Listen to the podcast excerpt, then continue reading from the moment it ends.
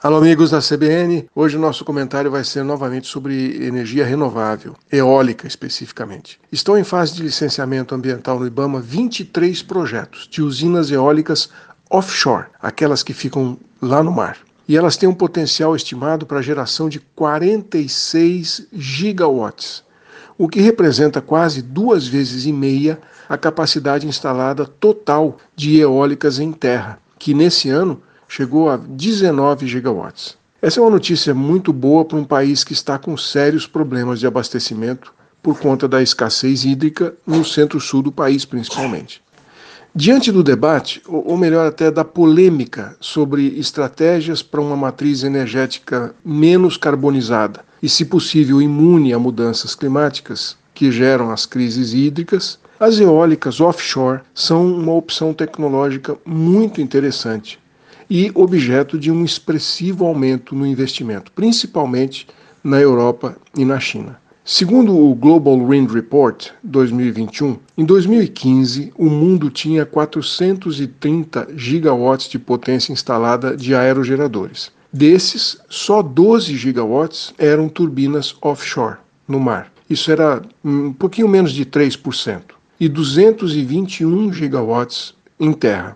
Em 2020, o valor subiu para 740 gigawatts, sendo que 35 offshore e 708 em terra. No que diz respeito ao potencial mundial instalado de usinas offshore, elas estão majoritariamente no continente europeu. Em 2020, só a Europa já tinha 64% dos 35 gigawatts de potência instalada, sendo que metade disso só no Reino Unido e na Alemanha.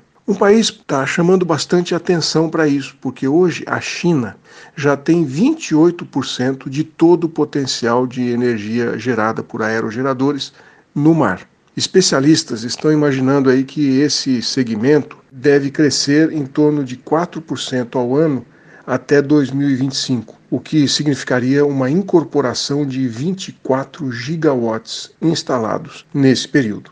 Apesar de ainda não ter é, nenhuma fazenda eólica em alto mar no Brasil, o nosso litoral é muito favorável para essa tecnologia de geração elétrica. Por se tratar de um ambiente marítimo longe das cidades, é possível utilizar torres de grandes proporções que resultam numa maior potência nominal de geração. Além disso, segundo a Empresa Brasileira de Pesquisa Energética, o potencial técnico do Brasil é de aproximadamente 700 gigawatts em lugares com profundidade menor de 50 metros. Dentre os principais desafios, porém, para que isso possa de fato acontecer, está o aperfeiçoamento da nossa legislação para atender às especificidades da geração de energia eólica no mar. O nosso marco regulatório precisa ser mais claro e dar estabilidade jurídica e técnica, assegurando aos interessados a oportunidade de explorar a atividade num ambiente de ampla concorrência e livre iniciativa. A regulação do setor de energia eólica em alto mar deve sair até o final desse ano, de acordo com o Ministério de Minas e Energia.